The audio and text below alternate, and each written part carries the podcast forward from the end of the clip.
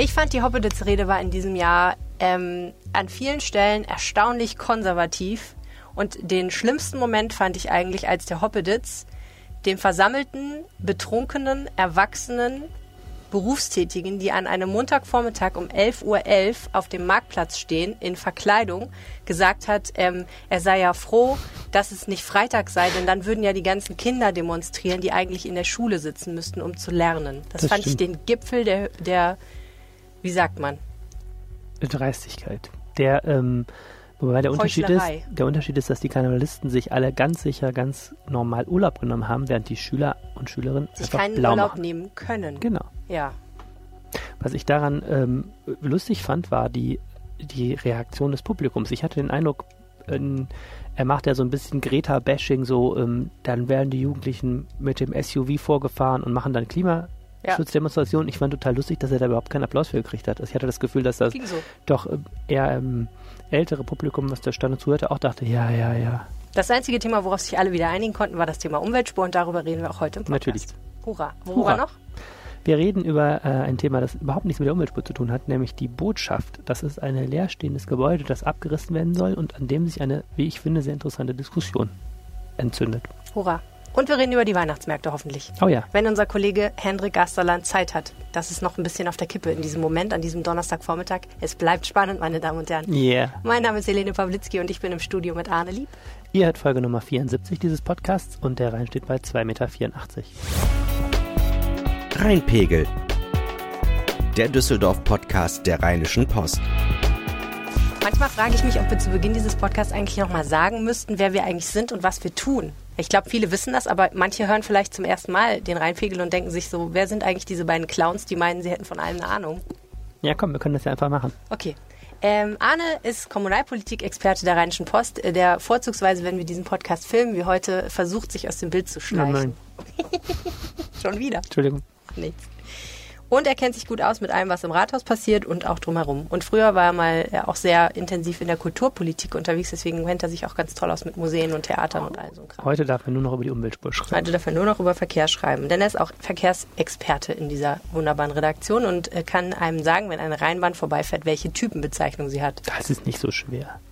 Ich kann das nicht, aber ich kann auch bei den meisten Autos nicht Ich sagen, glaube, aber die Menschen wollen es auch gar nicht wissen. Typenbezeichnung sie haben. Gut, das ist Arne. Ja, äh, Helene ist ähm, in der Redaktion eigentlich ma- mal gestartet als äh, Cross-Media-Journalistin, als äh, man allen anderen noch erklären musste, was dieses Internet ist. Ich glaube, da sind wir ein bisschen drüber hinweg. Heute muss man Leuten erklären, was eine Cross-Media-Redakteurin ist. Genau, heute das Wort Cross-Media ist ziemlich out inzwischen.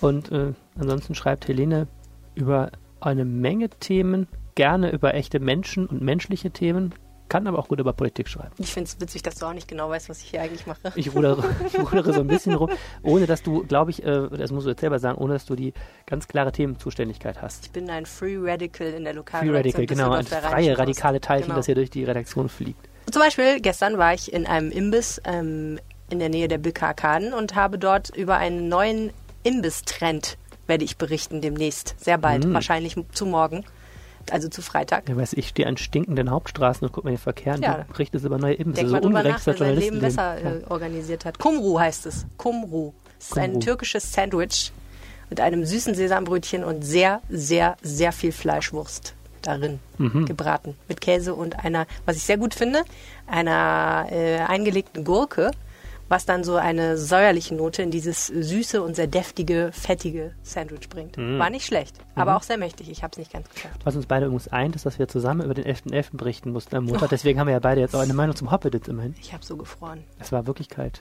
Du warst im Rathaus, du hast Ja, überhaupt nicht nicht so gefroren. kalt, das stimmt. also echt. Unfassbar. Gut, äh, das zu uns.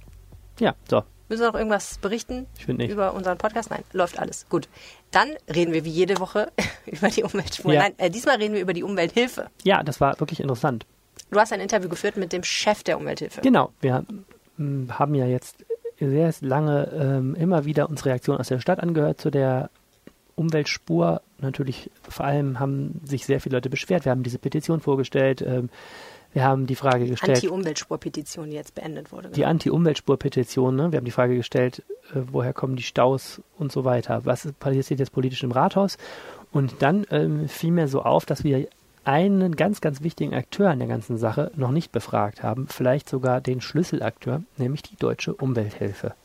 Die ja schuld an der ganzen Misere ist, wie einige Leute finden. Genau, die Deutsche Umwelthilfe ist grundsätzlich schuld an dieser ganzen Dieselfahrverbotsmisere oder Mitschuld, weil die im großen Stile ähm, Behörden verklagen, da, deshalb, weil die Grenzwerte für Stickoxide nicht eingehalten werden, unter anderem eben auch Düsseldorf. Und diese Umweltspuren, ähm, Oberbürgermeister Thomas Geisel hat ja bei unserem Live-Podcast auch gesagt, diese Umweltspuren sind eine direkte Reaktion auf die drohenden Dieselfahrverbote.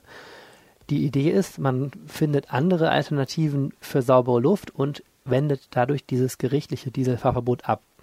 Das liegt, der, der Prozess liegt beim Oberverwaltungsgericht in Münster, eben wegen der Klage dieser Umwelthilfe. Das heißt, im Grunde muss Düsseldorf das Gericht und oder die Umwelthilfe überzeugen, dass es Maßnahmen ergriffen hat, die so gut sind, dass wir da kein Dieselfahrverbot brauchen. also Moment, gedacht, schlechte Luftwerte führen dazu, dass die Umwelthilfe sagt, so geht das aber nicht. Ihr müsst dafür sorgen, dass die Luftwerte eingehalten werden. Und deswegen haben sie geklagt.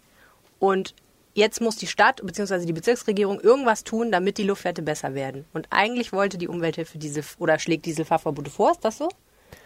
Ja, die ähm, als ein probates Mittel, aber das will genau, die Stadt nicht. Die, diese, die, die Umwelthilfe ist der Ansicht, dass es im Grunde rechnerisch keinen Weg gibt, außer ein Dieselfahrverbot, um das einzuhalten, weil die sagen, und das, das Problem an der Umwelthilfe ist, man kann von ihnen halten, was man will, können wir gleich auch einen Satz zu sagen, die sind nicht unumstritten, mhm. aber sie haben das Recht total auf ihrer Seite. Also laufenden Bande gewinnen die momentan eben diese Prozesse, weil das Phänomen ist, Deutschland hat Grenzwerte für Stickoxide. Stickoxid ist ein äh, Schadstoff, der Menschen krank macht, ähm, der vor allen Dingen eben bei Verbrennungsmotoren mit Diesel ähm, ausgestoßen wird. Und es gibt eben einen Grenzwert, der gilt seit 2010 und Düsseldorf liegt massiv an einigen Hauptverkehrsstraßen darüber. Der Jahresmittelwert von 40 Mikrogramm ist das Entscheidende. Düsseldorf liegt bei manchen Hauptverkehrsstraßen, Corneliusstraße, über 50. Mhm. Das heißt deutlich zielverfehlt. So, und die Umwelthilfe tut eigentlich nichts, als ähm, quasi immer wieder äh, darauf zu pochen, dass die Behörden schnellstmöglich dafür sorgen müssen, dass dieser Grenzwert eingehalten wird. Okay. So, jetzt mal eben kurz noch der eine Satz zu der Umwelthilfe, weil die, ähm, die ist ja momentan nämlich viel in den Medien. Die Umwelthilfe ist, ähm, ich habe gesprochen mit dem Geschäftsführer Jürgen Resch. Mhm. Der Mann ist Geschäftsführer der Umwelthilfe schon seit Zeiten, als wir beide noch das kleine Einmaleins gelernt haben, ich glaube 1988. Was ich nie gelernt habe, muss ich dir sagen. Meine Mutter ist daran verzweifelt und wir haben dann irgendwann aufgegeben und die Lehrerin bezahlt, damit sie mich trotzdem, nein. Es ja. ist tragisch, aber ähm, führt jetzt etwas weg vom Thema. Ja. Und ähm, diese Umwelthilfe finanziert sich dadurch, dass sie auch sehr viel abmahnt. Also Menschen, mhm. die zum Beispiel äh, Elektrogeräte oder Autos verkaufen wollen und dann äh, über den Energieverbrauch nicht richtig informieren, kriegen dann Post vom Anwalt und ähm, so verdient die Umwelthilfe sehr viel Geld. Das ist ein Grund, warum sie umstritten ist und der andere ist eben, dass die schon sehr äh, konsequente Positionen haben, was den Luftschutz angeht. Ähm, es gab ja sogar mal Diskussionen, ihnen jetzt die Gemeinnützigkeit abzuerkennen. Mhm. Ich glaube, das ist momentan wieder eher vom Tisch, wenn ich es richtig gesehen habe. Also ein sehr streitbarer Verein mit ja, sehr klaren klare Position, nämlich dass Umweltgesetze durchzusetzen sind. Ich habe das Interview gelesen und auch gedacht, mein lieber Schwan, der hat auch vor nichts Angst, der Typ, muss man echt mal sagen. Das ist dem einfach total egal. Der pocht, der poltert und so weiter. Ja, der poltert. Wenn wir gleich, ich habe ja, ähm, hab ja ein paar Ausschnitte mitgebracht, die ja. das, glaube ich, ganz gut zusammenfassen. Der ja. pocht und poltert und übernimmt ganz konsequent die, die Aufgabe dieses Mahners für die Luftwerte, der wirklich sagt, das steht an erster Stelle und die Automobilität muss sich halt ja. da entsprechend entwickeln. Wie sehen die denn ihre eigene Rolle? Also sind das so Whitehead-Hacker der des deutschen Juristerei, der deutschen Juristerei oder wie funktioniert das? Ich habe, ähm, können wir uns anhören, ich habe den äh, Jürgen Resch quasi gesagt, ähm, ich wollte gerne mal mit Ihnen reden über die Umweltspuren, weil ähm, die Umwelthilfe ja zu den Müttern und Vätern dieser Umweltspur gehört, denn durch ihre Klage drohen die Dieselfahrverbote und die Umweltspur ist eine direkte Reaktion. Und Jürgen Resch hat Folgendes geantwortet. Ich will mich gar nicht äh, der Ehre entziehen, aber äh, erstmal zur Präzision. Sie drohen nicht wegen der deutschen Umwelthilfe, sondern sie drohen, äh, weil ähm, in Nordrhein-Westfalen und in Düsseldorf als Landeshauptstadt seit fast zehn Jahren fortgesetzt und vorsätzlich gegen Recht und Gesetz verstoßen wird. Stellen Sie sich vor, Ihr Trinkwasser wird jeden Tag mit Cyankali vergiftet. Und der Unternehmer sagt, das ist uns sich zuzumuten, dass wir hier neben dem Trinkwasserbrunnen ähm, eine Cyankali-Reinigung machen äh, wir verdienen mehr Geld damit, indem wir das Zyankali jeden Tag einen Liter einfach an den Boden ablassen. Da würden Sie sagen, was für ein absurdes Beispiel. Aber genau das machen wir im Bereich der Luftreinhaltung. Da nehmen wir einfach hin, dass Menschen unmittelbar gesundheitsschädliche Konzentrationen einatmen. Ja, dann nimmt er ja mal direkt die große Populistenkeule hervor, ne? Zyankali im Grundwasser ist ja ja, es ein interessantes ist, ähm, Beispiel. Ja, er, er, arbeitet die ganze Zeit mit sehr schönen äh, äh, Sprachbildern. Genau, er hat eine ziemlich harte Position da. Aber wie gesagt, das Interessante an der Umwelthilfe ist auch mit Bezug auf Düsseldorf, die haben das Recht ziemlich auf ihrer Seite. Also, mhm. Also man merkt hier bei den Verantwortlichen, das ist nicht in erster Linie die Stadt Düsseldorf, sondern die Landesregierung, was mit den Zuständigkeiten für Luftreinhalt zu tun hat. Die Verantwortlichen werden immer kleinlauter. Also ja. die Regierungspräsidentin hat letztes Jahr noch gesagt, ach, wir kommen dahin ähm, ohne größere Maßnahmen, das wird schon alles gut gehen. Dann gab es eben weitere Urteile in Bezug auf andere Städte und inzwischen ähm, ja, rückt man, kommt man der Umwelthilfe immer mehr entgegen, weil eben die Gerichte sagen, ja, in der Tat, es gibt einen Luft, ähm, Grenzwert für Stickoxide, was die Belastung angeht, der wird kontinuierlich seit Jahren überschritten und mhm. da müssen die Behörden eben darauf reagieren. Was ich echt interessant finde, ist, dass ja die allermeisten Leute, die die Umweltspur so furchtbar finden und die, die auch darauf schimpfen, ähm, was die Umwelthilfe tut, dass die das überhaupt nicht so sehen, wie die Umwelthilfe selber das sieht. Das ist ja ein riesiger Graben dazwischen, ne? weil die halt nicht, die sagen, also ne, die, die sehen ja die Schuld für diese ganze Misere komplett bei der Umwelthilfe eigentlich. Mhm. Es ist eigentlich sehr interessant, dass, dass ne, wie, wie weit diese Positionen eigentlich auseinander sind. Die meisten Leute sagen ja, ähm, erstmal ist das Politikversagen, die Umweltspur so einzurichten, ja. wie sie jetzt eingerichtet wurde. Und ohnehin äh, die, die, ich glaube, also was ich sehr oft höre und lese, ist dann halt das Argument, dass diese Grenzwerte Schwachsinn sind kann man darüber diskutieren, wobei, ja, ich habe es ja auch mal versucht rauszufinden, es ging es ja auch immer, diese, diese Messstation steht falsch und so weiter. Es hat wirklich inzwischen, wurde das Ganze sehr, sehr viel untersucht und bis jetzt hat sich daran nichts gerüttelt. Also die ja. Grenzwerte sind die Grenzwerte und die Stationen stehen schon, schon so, wie sie sind. Also ich glaube nicht, dass, dass man so weiterkommt, dass man sagt, dieses ganze, diese ganzen rechtlichen Grundlagen sind alle mhm. Quatsch. Also ich glaube, das ist äh, keine Position, die jetzt momentan besonders weiterführt bei der ganzen Sache. Interessant ist eben immer dieser Interessenskonflikt, den hört man auch immer mit dem Gespräch mit Herrn Resch jetzt. Die eine Seite sagt, sieht das Ganze immer aus der Mobilitätssicht und sagt, die Pendler müssen sich bewegen, eine Stadt mhm. muss sich bewegen, die Wirtschaft muss und so. Und Herr Resch hat eben immer die radikal andere Position und sagt, denkt mal an die Anwohner, da sind Menschen, die atmen eben diese Giftstoffe ein, denen muss doch ja. sofort geholfen werden, das können wir doch als Gesellschaft nicht hinnehmen. Das ja. ist eben immer der Hauptkonflikt, den du in diesen Positionen siehst. Wie steht der Mann denn jetzt zur Umweltspur? Ja, genau deswegen habe ich ja mit ihm darüber geredet. Hören wir uns das mal an. Ich habe ihn eben gefragt, wie findet er diese Düsseldorfer Idee der Umweltspur?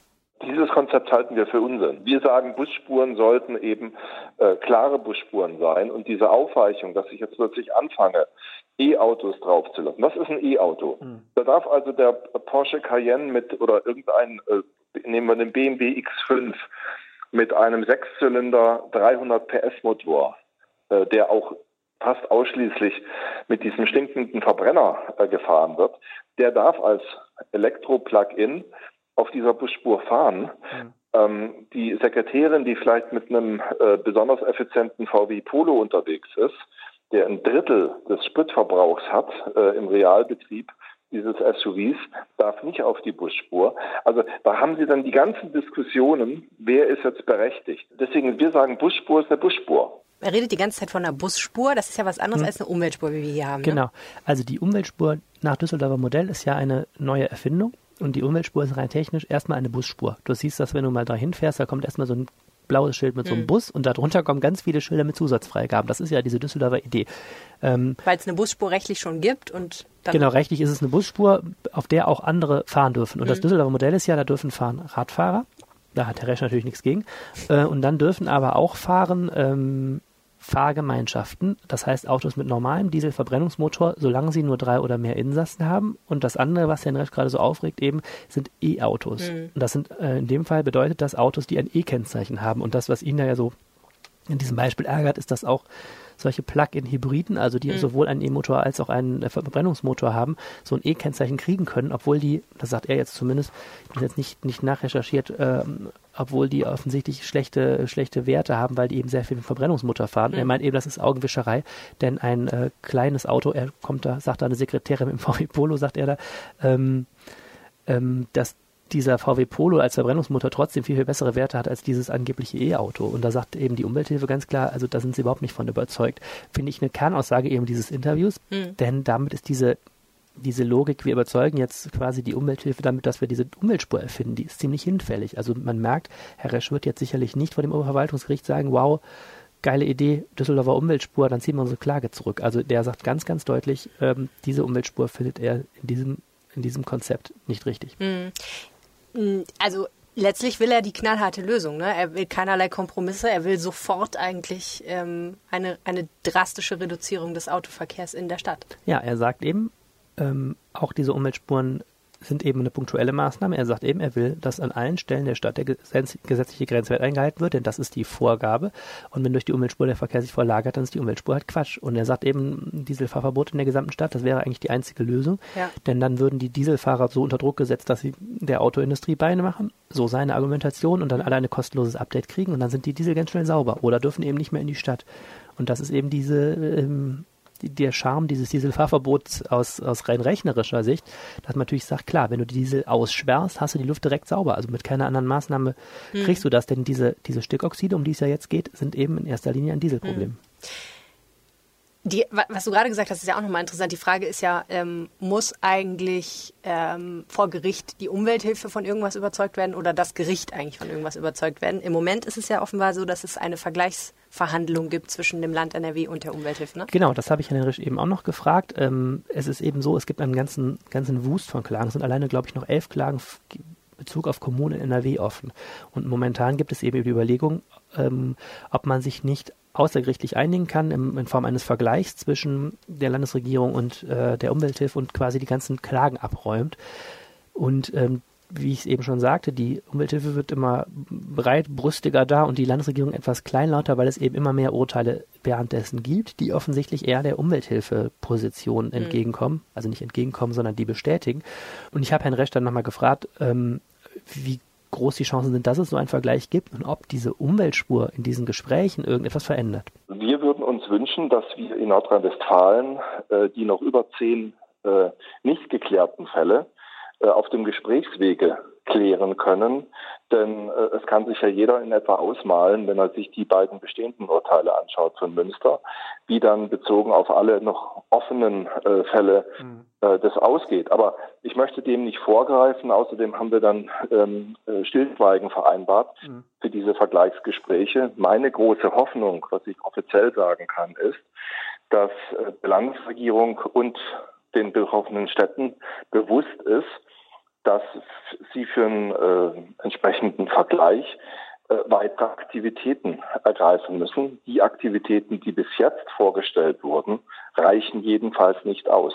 Auch inklusive Umweltspuren. Ja, Sie können es ja einfach abmessen an der Zahl, wie liegt der Jahresbelastungswert äh, an irgendeiner Stelle in der Stadt und er muss an jeder Stelle unter 40 liegen. Da sind wir noch einiges von entfernt, ja. Ja, und daran können Sie die sogenannte Geeignetheit einer Maßnahme ablesen. Okay, man könnte jetzt argumentieren, Düsseldorf, man könnte jetzt argumentieren, Düsseldorf ähm, hat ein Pilotprojekt sich extra genehmigen lassen vom Verkehrsministerium und zeigt, dass man zumindest guten Willen hat. Ja, die, diesen guten Willen haben wir nie äh, bestritten, aber wir bestreiten, dass die Maßnahmen geeignet sind. Mhm. Es reicht nicht aus, ein guter Wille zu haben. Die Panzerknacker können auch nicht sagen, ich hatte den guten Willen, äh, die Bank nicht auszurauben. Wir waren eine Woche lang jetzt nicht unterwegs. Das reicht nicht aus. Sie dürfen die Bank nicht ausrauben. Ja. Königreiche werden in den Staub fallen durch die Umwelthilfe und Bürgermeister, Oberbürgermeister werden gestürzt werden.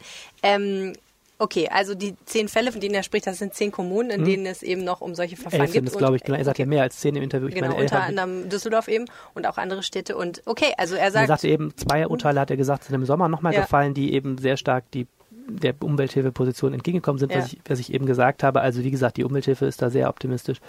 Ähm, und wie du hörst, fordert von der Landesregierung ein massives Entgegenkommen, also massive Maßnahmen für die Verkehrswende, damit man so einen Vergleich überhaupt schließen kann. Ich meine, ich sag mal so, mein ideales, mein ideales Outcome hier wäre, dass die äh, dann sagen, okay, wir pumpen jetzt mal noch, weiß ich auch nicht, so fünf Milliarden oder so in den öffentlichen Personennahverkehr in Nordrhein-Westfalen. Ähm, weil, ne, also ich, letztendlich ist es ja so, natürlich setzt er den tierisch die Pistole auf die Brust, aber ich glaube, an der Schraube den Autoverkehr noch schrecklicher zu machen, kann man in Düsseldorf fast gar nicht mehr drehen. Natürlich könnte man, aber ich glaube, dann wird es endgültig Randale auf der Straße geben. Aber was man natürlich wirklich jetzt mal machen sollte, ist einfach wirklich Geld reintun in ÖPNV-Angebote, in irgendwelche anderen Mobilitätsideen. Mhm. Ähm, meinst du, dass das ein, äh, ein Weg ist, den das Land vielleicht dann geht irgendwie und die Kommunen? Wird Herrn Resch nicht überzeugen. Klar, wird ja momentan gemacht. Das Land hat ja momentan hohe Summen für Förderung von ÖPNV in Aussicht gestellt. Das Problem ist, Herr Resch sagt, das Bundes Verwaltungsgericht in Leipzig hat vor einiger Zeit eben ein Grundsatzurteil gefällt und da heißt es, muss zeitnah, möglichst in wenigen Monaten, mhm. ähm, muss dieser Grenzwert eingehalten werden. Und das nützt nichts, wenn du jetzt anfängst, Bahnschienen zu verlegen. Das ist ja eine Sache, die dauert ähm, einige Jahre mindestens. Okay, also er will Fahrverbote. Äh, ja, er will zumindest in der Position Fahrverbote. Was da jetzt hinter verschlossenen Türen besprochen wird, weiß ich nicht. Eine Sache muss man noch abschließend eben sagen eigentlich ist die ganze Sache, wie sie grundsätzlich politisch läuft, ja totaler Schwachsinn. Warum verklagt denn bitteschön jetzt diese Umwelthilfe einzelne Städte? Ich meine, man kann ja über die Düsseldorfer Stadtspitze denken, was man will, aber warum doktort jetzt hier jede einzelne Kommune mhm. daran rum, wie sie Luft sauberer macht? Das Problem des schmutzigen Autoverkehrs ist ja nun wirklich kein Düsseldorfer Problem, sondern die Luftmesswerte sind überall da, wo entsprechend viel Verkehr ist in Deutschland, entsprechend gleich schlecht. Das heißt, das Ganze schreit eigentlich nach einer Bundesregelung. Das ist, glaube ich, das, wo auch die Bundes, äh, wo auch die Umwelthilfe am Ende hin will. Ein Vorschlag der Umweltverbände ist ja so eine blaue Plakette. Man könnte ja die äh, Umweltzonen nehmen in den Städten, die es ja sowieso schon auch in Düsseldorf gibt. In Bezug auf Feinstaub ging es ja damals darum, die übrigens auch die Umwelthilfe durchgeklagt hat, zu großen Teilen. Ähm, man könnte ja auch einfach die nehmen und ähm, auf alte Diesel ausweiten mit entsprechenden Übergangsfristen. Das wäre ja zum Beispiel eine Lösung, die dieses ganze Kuddelmuddel mit kommunalen Lösungen wie dieser Umweltspur und diesen kla vielen kleinen Klagen überall vor deutschen Gerichten lösen würde. Ich glaube, dass die Umwelthilfe letztlich auch den Druck versucht möchte, jetzt über kleinere äh, Instanzen nach Berlin wieder zu tragen. Mhm.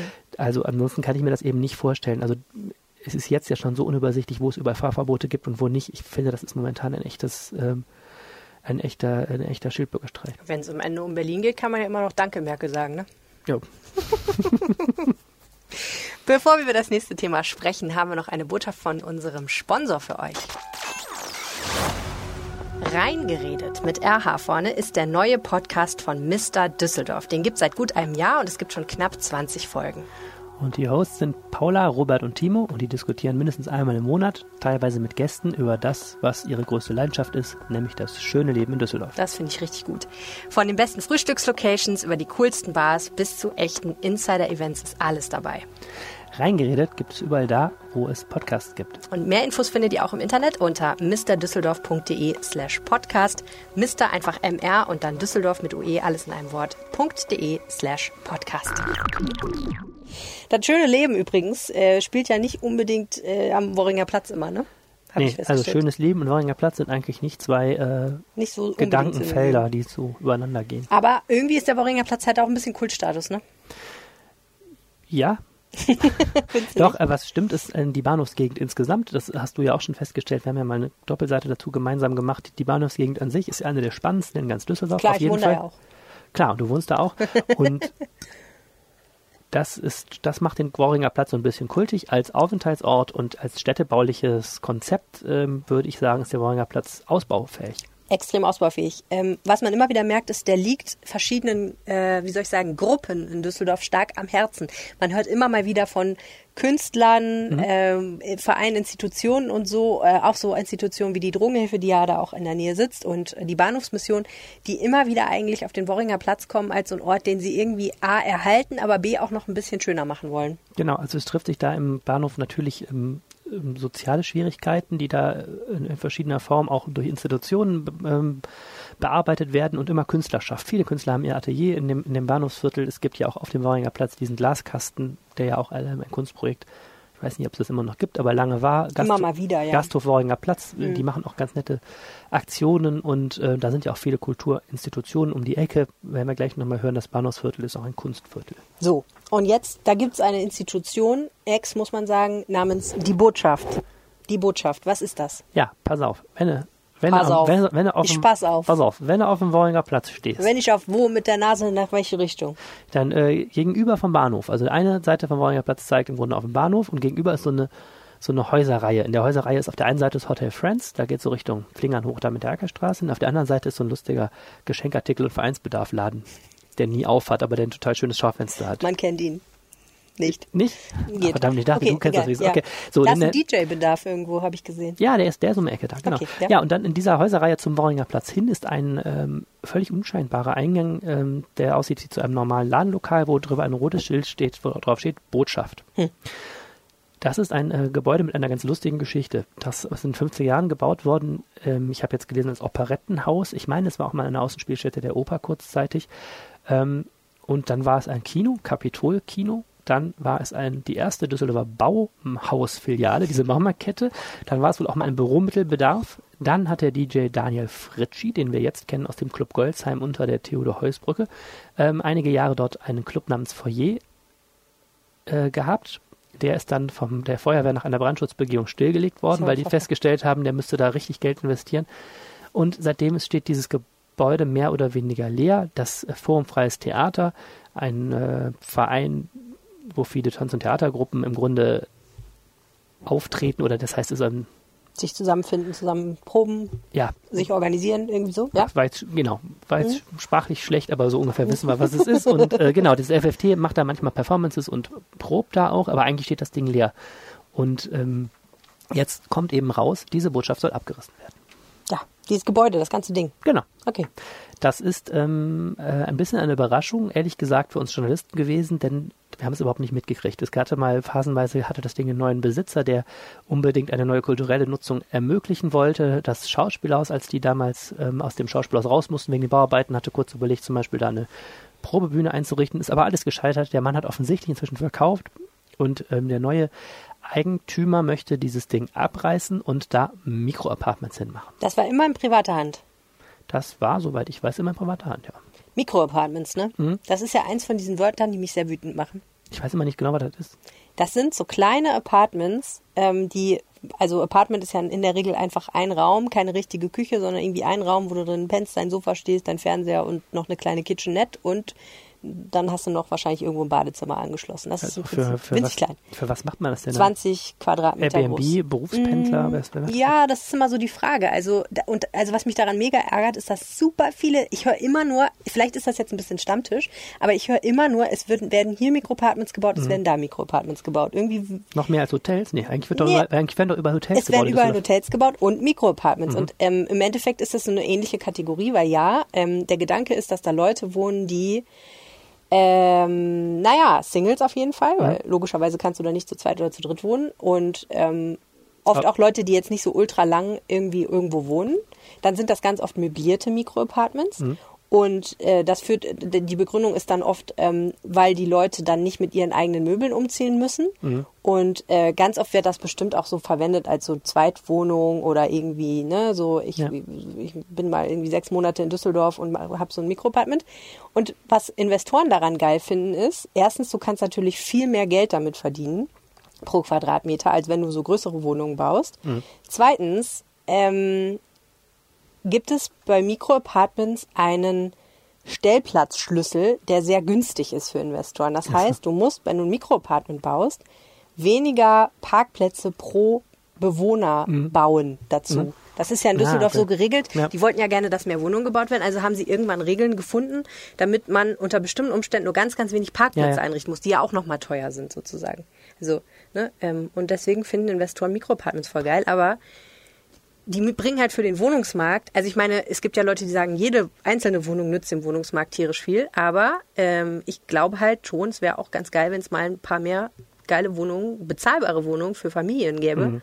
Wo mal, sag ich, weiß auch nicht, vier Leute drin unterkommen könnten und ein Hund. Ja, auf diese soziale Diskussion kommen wir gleich zurück. Entschuldige, Ähm, ich erzähle nochmal. jetzt ein Rant.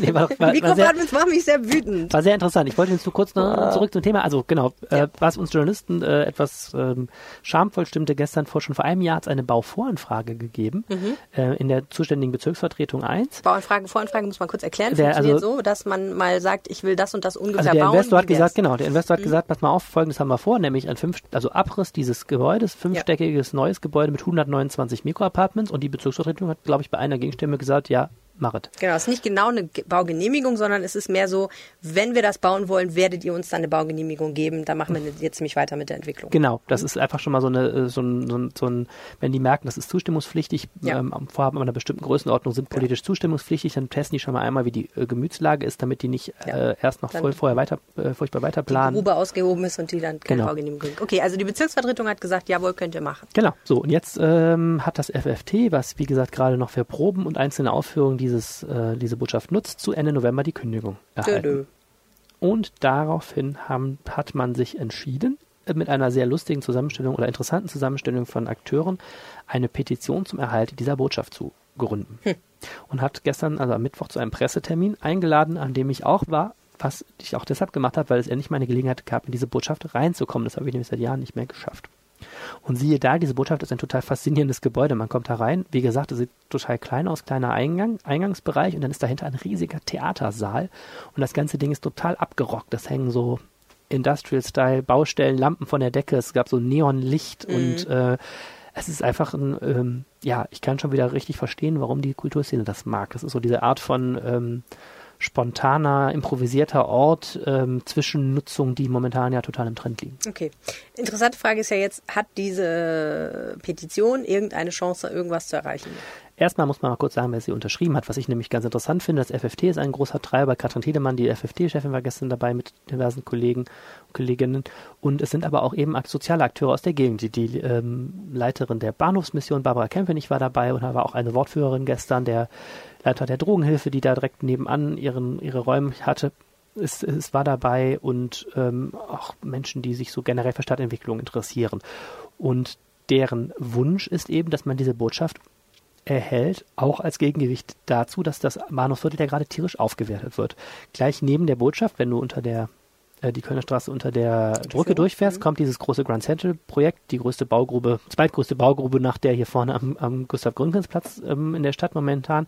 Da sollen ja Hochhäuser hingebaut werden mit einer äh, Klientel, die man im Bahnhofsviertel noch nicht so hat bis jetzt, nämlich etwas wohlhabenderen Menschen soll nicht elitär werden, sagt der Investor, aber schon, schon jetzt nicht das typische Bahnhofsviertel-Klientel. Hm. So Doppelverdiener-Akademiker. Ja, die so äh, urbanes Umfeld cool finden, aber eben auch nicht, hm. aber eben auch gerne ein bisschen gehobener. Mhm. Und ähm, jetzt sagt eben zum Beispiel der der Bahnhofsmission, sagt, wir spüren hier eine wahnsinnige Aufwertung. Bis jetzt ist das eine Aufwertung für Investoren und die Menschen, die hier wohnen, viele Migranten, viele ältere Leute, viele alleinstehende und teilweise einsame Menschen ähm, werden überhaupt nicht in den Blick genommen, mal für die das aufzuwerten. Und man könnte ja jetzt aus so einer Botschaft mal einfach machen, was der Allgemeinheit äh, zugute kommt. Die Vorstellungen sind sehr vage. Ein Kulturhaus, ein Begegnungszentrum mit Partizipation der Anwohner. Also es, eher, es, es, kommt noch nicht so richtig über Schlagworte hinaus, was aber damit zu tun hat, mit der Frage, die du gerade gestellt hast. Natürlich kann diese Initiative so einfach, einfach jetzt erstmal gar nichts machen. Mhm. Naja, die haben jetzt erstmal das getan, was man heutzutage immer macht, nämlich eine Online-Petition gestartet, aber die Erstunterzeichner es sind schon viele, die man so kennt, ja. Kulturszene eben und Leute aus dem Bahnhofsviertel und die sagen jetzt, äh, liebe immerhin SPD-geführte Stadtregierung, ähm, tut doch mal was. Sortiert doch wenigstens mal eure Möglichkeiten. Haben wir vielleicht ein Vorkaufsrecht als Kommune? Kann man vielleicht mit dem Investor was machen? Aber das ist doch schon verkauft und auch weggeplant. Also ja, man ist das könnte, nicht spät? Das könnte ein bisschen spät sein, aber äh, in der Tat ist natürlich ja, es ist natürlich noch kein Bagger angerückt, erstens. Und zweitens, das geht, glaube ich, immer den, noch an die Botschaft ketten, klar. Man kann sich daran ketten und es geht den, den Akteuren natürlich auch so ein bisschen ums Grundsätzliche zu sagen, wir können jetzt wenigstens mal anfangen, diese Diskussion zu führen. Die verweisen auf Projekte aus anderen Städten, wo sowas auch schon mal gelungen ist, dass man bestimmte, allerdings da, glaube ich, auch in städtischem Besitz befindliche Gebäude eben rettet. Mhm. Weil eben, das ist diese Grunddebatte, die dahinter steht, Niedrigzins, Phase, äh, die die Bodenpreise in Düsseldorf gehen durch die Decke, wie in anderen deutschen Kommunen auch. Es wird unglaublich spekuliert. Diese ganzen, auch dieses Grand Central Projekt ist jetzt mhm. zu großen Teilen gerade schon wieder verkauft worden, obwohl es noch im Bau befindlich ist. Glashütte Gerresheim, dieses Riesengebiet, was da entsteht, ist ja auch schon, ähm, ich glaube, mehrfach jetzt verkauft worden. Es wird wahnsinnig, äh, ist ein wahnsinniger finanzieller Druck auf mhm. dem Düsseldorfer Wohnungsmarkt. Und die Frage ist eben, ähm, muss die Kommune stärker jetzt mal die Ellbogen ausfahren und sagen, wir müssen Orte retten, die ähm, vom finanziellen, von Verwertungsdruck befreit sind und der Allgemeinheit zur Verfügung stehen. Mhm. Das ist so die, das ist so die äh, Argumentationslinie momentan dieser Petition. Ich will es ja nicht beschreien, aber ich habe nicht den Eindruck, dass das besonders viel Erfolg haben wird, weil ich kann mir nicht vorstellen, dass die Stadt sagt, die ja immer das Wort führt, bauen, bauen, bauen, wir müssen Wohnungen bauen, Wohnungen bauen, Wohnungen bauen, dass die auf einmal sagt, ach na gut, dann bauen wir hier jetzt keine Wohnungen. Wobei ich, wie gesagt, nicht glaube, dass Mikroapartments jetzt die Art von Wohnungen sind, die jetzt zum Beispiel zu einer, wie soll ich sagen, bedeutungsvollen Beziehung in der Nachbarschaft da führen. Ne? Also weil da normalerweise nicht Hm. Leute wohnen, die besonders starke Bindungen einfach entwickeln, weil sie ne, normalerweise temporär da sind. Aber Der, der Einzelfall, den finde ich auch schwierig. Also so platt ist es ja momentan nicht mit dem Bauen, Bauen, Bauen. Es gibt ja schon zum Beispiel Diskussionen, dass die städtischen Grundstücke nicht mehr meistbietend verkauft werden, sondern dass die Stadt die auch abgibt. Mhm. aber die an- Diskussion gibt es ja auch schon seit zwei Jahren.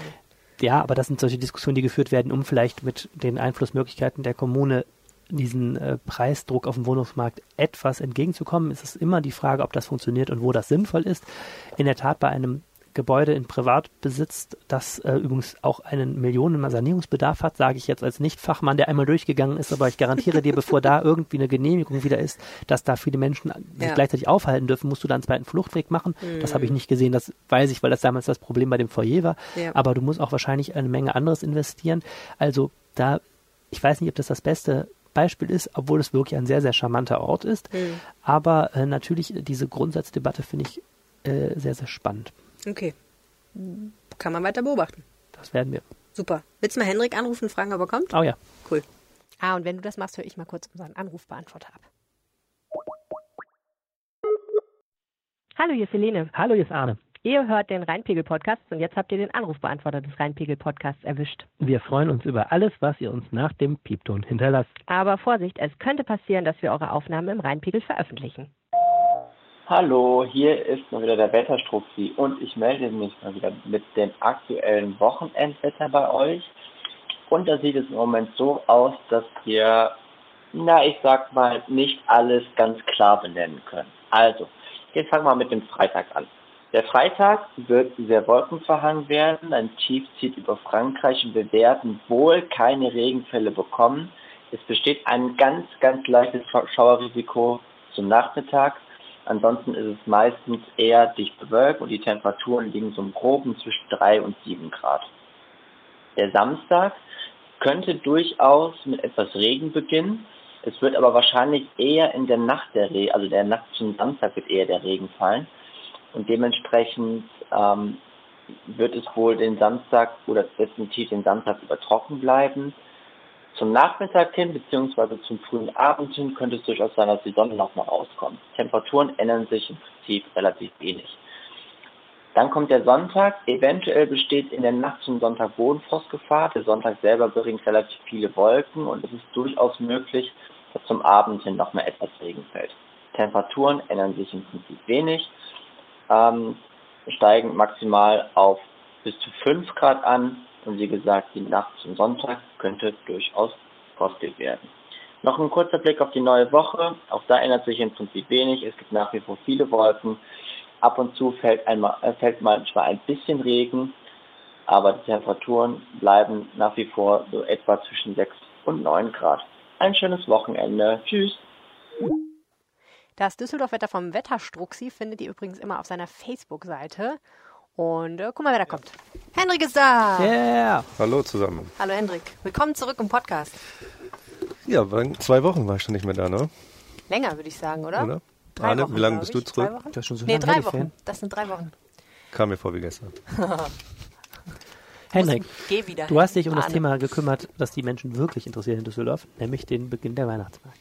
Das interessiert wirklich viele Menschen, auch wenn die, äh, ja, die katholische Kirche hat ja diese Woche noch äh, Kritik geäußert, dass die Weihnachtsmärkte immer früher anfangen und nur noch äh, Marketingprodukte der Städte sind. Äh, Was man- waren sie denn mal sonst? Also, Ein, ein alter christlicher Brauch. ein alter christlicher Brauch, bei der man sich auch damals schon nur Freunde, betrogen Kennst du hat. nicht im Lukas weiß Evangelium, wie da der. Weihnachtsmarkt aufgebaut weiß wird gar nicht, wo ich an- Jerusalem? Nein, aber ich kenne die Stelle ähm, in irgendeinem Evangelium, wo Jesus in den Tempel geht und da die ganzen Stände von den Händlern zerschlägt, zu Klump schlägt. Der einzige dokumentierte wirklich krasse Wutausbruch von Jesus Christus und der richtete sich zufällig gegen Budenbesitzer. Da, aber von Glühwein ist da nicht die Rede. Wir ich sind sehr schnell vom Thema abgekommen. Okay, Oder Kamelmilchschokolade. Oh gab's, ja. gab's die Ja. damals auch schon. erzähl mal. Kamelmilchschokolade ist die Neuerung des, des Weihnachts. Ja, Moment, also für, lass uns mal bitte vorne wieder anfangen. Also, also Weihnachtsmärkte alles klar. Sind natürlich total unkommerziell, auch wenn die Kirche was anderes sagt. Nein. Ähm, Die fangen halt immer früher an. Ne? Ja. Also mittlerweile. wann fangen die denn dieses Jahr an? Bei uns in Düsseldorf am 21. November. Was deutlich vor Totensonntag ist. Ja, ein paar Tage auf jeden Fall. Ne? Also vergleichbare Städte. Ich glaube, Duisburg fängt in dieser Woche schon an. Okay. Aber ich glaube, Duisburg hat auch andere Probleme. Die letzten christlichen Werte werden hier noch hochgehalten in Genau. der Landeshauptstadt. Und wir haben natürlich auch Kamelmilchschokolade. Ne? Das wird zum ersten- auf dem Sternchenmarkt äh, ganz besinnlich gibt es Kamelmilchschokolade, was auch immer das äh, sein mag. Gehen wir das mal probieren? Ja, wir gehen das mal probieren. Kamelmilchschokolade, das ist also die Attraktion dieses Jahr, oder? Das ist nicht so. Habt ihr noch Ist nie Ziegenmilchschokolade gegessen? Nee. Ja, kann man auch essen. Schmeckt wie und eigentlich ziemlich normale Schokolade. Also äh, eine ältere Dame, die gestern auch äh, bei der Vorstellung des, äh, der Weihnachtsmärkte dabei war, meinte, es schmeckt super. Die drei Weisen aus dem Morgenland hatten ja auch mal Kamelmilchschokolade dabei. Ja. Myrrhe, Weihrauch und Kamelmilchschokolade. Dafür- Okay, also es geht früh los und ähm, was erwartet uns dieses Jahr? Ähm, das Konzept ist eigentlich gleich geblieben. Es gibt wieder sieben verschiedene Themenmärkte auf einem Kilometer im Stadtgebiet verteilt, also alles fußläufig zu erreichen. Ähm, die ganz große Überraschung ist nicht dabei, aber Düsseldorf springt auf den Trend auf, wir singen zusammen. Das große Weihnachtssingen ähm, wird diesmal noch größer zelebriert. Ich glaube, an vier verschiedenen Tagen war es sogar. Krass. Vier, äh, vier Termine gibt es genau. Am 6., 11., 17. und 23. Dezember. 6.11.? 6.12. Achso. 6.12., 11.12. Alles im Dezember. Am Oh, Nikolaus. ja, ja, okay. Ja. Was ist dein Lieblingsweihnachtslied, Arne? Ähm, Stille Nacht, Heilige Nacht. Wirklich? Feliz Navidad ist der. Nee, stimmt überhaupt nicht. Äh, der ich mag Comet, ihr Hirten sehr gerne. Hm, hm, hm, hm, hm, hm. Wer deins? Nicht, wer nicht textsicher ist, ist nicht schlimm. Äh, die, Stadt, die Stadt verteilt schon äh, Liedertext. Herbei, ihr Gläubigen, aber auf Lateinisch natürlich. Natürlich. Natürlich. Ja. Henrik, was ist denn dein Lieblingsweihnachtslied? Bildungsbürgerlichen Haushalt. Jingle Bells. Wette? Nee, also ähm, äh, wie, Dashing through the snow. Nein? wie die Chorleiterin äh, Frau Siemer Hausner mitteilte, ist äh, Feliz Navidad äh, da am beliebtesten wirklich. For real? Äh, ich glaube, ich bin so doch eher der Spanisch- Otambaum-Mensch. Oh, Tannenbaum. Mhm. Klassisch Deutsch. Okay, wäre das auch geklärt. Und da kann man also einfach hingehen und dann da mitsingen. Da kann jeder mitmachen. Ich, letztes Jahr sollen es angeblich schon äh, 500 bis 700 Menschen immer gewesen sein. Ähm, da der Trend immer, immer stärker wird, rechnet man mit noch mehr Menschen dieses Jahr. Und jeder ist herzlich eingeladen. Äh, Ole Friedrich, der Geschäftsführer von äh, Düsseldorf Tourismus, will dabei sein, mal nicht mitsingen, weil Mhm. dann würden es weniger werden, meinte er. Habe ich dir eigentlich erzählt, dass auf Twitter jemand, ähm, ich jemandem vorgeschlagen habe, er soll uns einen Song schreiben? Hast du Mhm, das hab ich gesehen? gesehen. Okay. Ich hoffe, dass er das wirklich macht. Mhm. Das wäre sehr, sehr cool. Dann würden wir den hier singen. Du müsstest ihn dann auf der Gitarre spielen. Okay. Okay. Ähm, kulinarisch würde mich noch interessieren. Außer? Kamelmilchschokolade. Was sollte ich dieses Jahr nicht verpassen? Nicht verpassen sollte man vielleicht die Peru-Kartoffel. Ich stelle mir eine Kartoffel, Kartoffel mit einer Wollmütze vor, aber Okay. das ist es wahrscheinlich. Die ist gefüllt mit Krabben oder Hackfleisch, wurde mir gesagt. Okay, also, du weißt wahrscheinlich nicht zufällig, ob es wirklich eine Spezialkartoffel ist oder einfach nur eine gebackene Kartoffel. ich gehe zum englischen Markt und werde es probieren. uh, Engelchen. Englisch, Engelchenmarkt. Englischmarkt. Ich, Ja. ich dachte englischer Markt. Oh Gott. Englischer Markt wäre Nee, auch cool, den- aber da gibt es, da gibt es nur Fisch und Chips. So Okay, sind wir noch nicht. Peru-Kartoffel. Peru-Kartoffel, ja, es gibt natürlich wie die ganzen typischen Fressereien, sag ich mal, die es auf jedem Weihnachtsmarkt oder so gibt. Aber wir sind halt Düsseldorf, da gibt es nicht nur Bratwurst, ne? wir haben auch eine. Entenbraterei, Ja, die kennen wir schon vom die letzten gibt Jahr. es von letztes Jahr schon. Ja, Wildschwein-Bratwurst gab es auch letztes Jahr schon. Also Ja, so große die sich Neuerung. so Aber wer, wer sich dieses Jahr was zu essen holen will, Ja. wird auf jeden Fall kein Plastikbesteck mehr bekommen. Oh, Ne? Nachhaltigkeit steht, wird groß geschrieben in diesem Jahr. sondern muss Die man Händler, mit Fingern die, essen. die Buhnen der Händler werden mit Ökostrom. Gar kein Besteck mehr. Mit Finger, ja. Äh, werden mit Ökostrom betrieben. Strohhalme werden äh, dieses Jahr Kein Glühwein aus mit dem nicht Strohhalm mehr aus trinken. Plastik sein. Schade, das knallt immer so schön. Ähm, okay, aber jetzt im Ernst, Holzbesteck oder was? Ist Phase. Nachhaltig, abbaubar, irgendwie so. Ja. Ja, na gut. Und ansonsten großen Highlights sind wie immer die Eisbahn und das Rigorakt. Das sind weitere Attraktionen. Ne? Die gehören ja eigentlich nicht zum Weihnachtsmarkt. Ach ja. Entschuldigung, okay. Ja, feine Unterschiede hier. Wollen Nee, Highlights, es, es gibt ja sogar äh, nee, ein, ein, wieder Musik. Äh, ich kannte ihn jetzt nicht, aber äh, ein Teilnehmer von The Voice of Germany kommt Nein. vorbei. Ehrlich, echter Voice of Germany. Teilnehmer. Ellis, ja. Er singt am äh, 13.12. Okay. Es Ist ja ein ein dicker Hund. Es geht so viel an mir vorbei, was diese ganzen Shows angeht. Ich habe jetzt äh, berichtet diese Woche darüber, dass Nico Santos ein Konzert gemacht hat hier Ja, wer ist das? Habe ich mich auch gefragt. Ein sehr Chaos, wichtiger hab Mann. Ja, pass auf, war Dienstag, nee, warte, Dienstagabend? Doch, Dienstagabend war das und äh, der Radiosender, der die Tickets verlost hatte, hatte leider ähm, ein paar hundert zu viele Tickets verlost, sodass da irgendwie 200 Leute vor der Nachtresidenz standen und nicht mehr reinkamen und sehr, sehr wütend waren. Und äh, ja, ich weiß nicht, ob- ist nicht überliefert, ob Nico Santos, der mal äh, in dieser Staffel jetzt ein Coach bei The Voice of Germany war, meine Damen und Herren, ob der das überhaupt mitgekriegt hat. Aber er hat jedenfalls vor ausverkauftem Haus gespielt. Also wenn es Geld gekostet hätte, ihn zu sehen, hat es nicht. Die Karten wurden ja verlost. Tja, so war das in Düsseldorf. Geschehen am Dienstagabend. Hendrik, vielen herzlichen Dank für diesen Beitrag. Gern geschehen. Immer zum wieder Thema gerne. Weihnachtsmarkt. Geht ihr auch auf den Weihnachtsmarkt? Letztes Jahr waren wir, aber im Podcast gehen wir jetzt auf jeden Fall nicht nochmal. Das war ja letztes Mal haben wir schon abgefeiert. Oder fürchtet ihr, dass ihr gar nicht hinkommt, weil die Umweltspuren Ich fand das ganz lustig. Wir haben letztes Jahr direkt neben der, drüber. wir haben letztes Jahr direkt neben der Eisbahn irgendwie so was ganz schrecklich Zuckriges gegessen und danach doppelt so schnell geredet, den ganzen Podcast. Gegessen oder was getrunken? Nee, nee, das war, das war Kakao war das, richtig. war Da das. knirschen die Zähne richtig. Ja. Mm, Das war aber eigentlich ganz geil. Wir machen das wieder. Wir gehen auch wieder einen Jahresend-Podcast auf dem Riesenrad machen, Hoffentlich. oder? Müssen wir erst noch Wenn, wenn die einstehen. uns hochlassen. Wenn sie uns hochlassen. Diesmal Habt nehmen ihr wir vielleicht auch Batterien Jahr oder mit. warum? Ja, lange Geschichte. Nein, Kann man nicht. nachhören. Als Arne dann den Kakao runtergeschnitten. Nein. Ähm, alles klar. Das war der Rheinpegel für diese Woche. Wenn ihr uns was sagen möchtet, könnt ihr uns eine Mail schreiben an düsseldorf.rheinische-post.de. Ihr könnt uns auch auf Twitter erreichen. Mein Name ist Helene Pawlitzki und der Mann hier heißt Annelieb. Hendrik ist immer noch nicht bei Twitter, korrekt? Korrekt. Korrekt. Oder ihr ruft uns an. Genau, und ihr könnt uns natürlich euer Lieblingsweihnachtslied auf den Anrufbeantworter singen ja. oder auch alles ansonsten singen oder sprechen, was euch in den Sinn Kakao kommt. mit Kakao auf dem Anrufbeantworter gurgeln. Ein Lieblingsweihnachtslied mit Kakao auf dem Anrufbeantworter gurgeln. Das Ich habe wünsche ich, ich hab den Kakao nur erwähnt und du bist schon wieder total das. Weihnachtsfieber. 0211 976 34164 ist die Nummer des äh, Rheinpegel-Anrufbeantworters. Wer das macht mit dem Kakao, der kriegt bei mir von mir zehn Kakaos auf dem Weihnachtsmarkt ausgegeben. Ohne Scheiß. Ich weiß gar nicht, was das kostet. Da bist aber Das los. kostet wahrscheinlich ein Fuffi, aber das ist mir echt egal. Wenn jemand ein Weihnachtslied auf unserem Anrufbeantworter mit Kakao gurgelt, Ob man das über Spesen absetzen kann. das ist mir egal. Das zahle ich mir aus meiner Privatschatulle. Das Mit ist Rum es mir wird schwierig, ohne Rum vielleicht. Mit Rum wird's noch lustiger. So, vielen Dank. Danke fürs Zuhören. Bis nächste Woche. Ciao. Tschüss. Ciao. Mehr im Netz. Alle Nachrichten aus der Landeshauptstadt findet ihr auf rp-online.de slash Düsseldorf.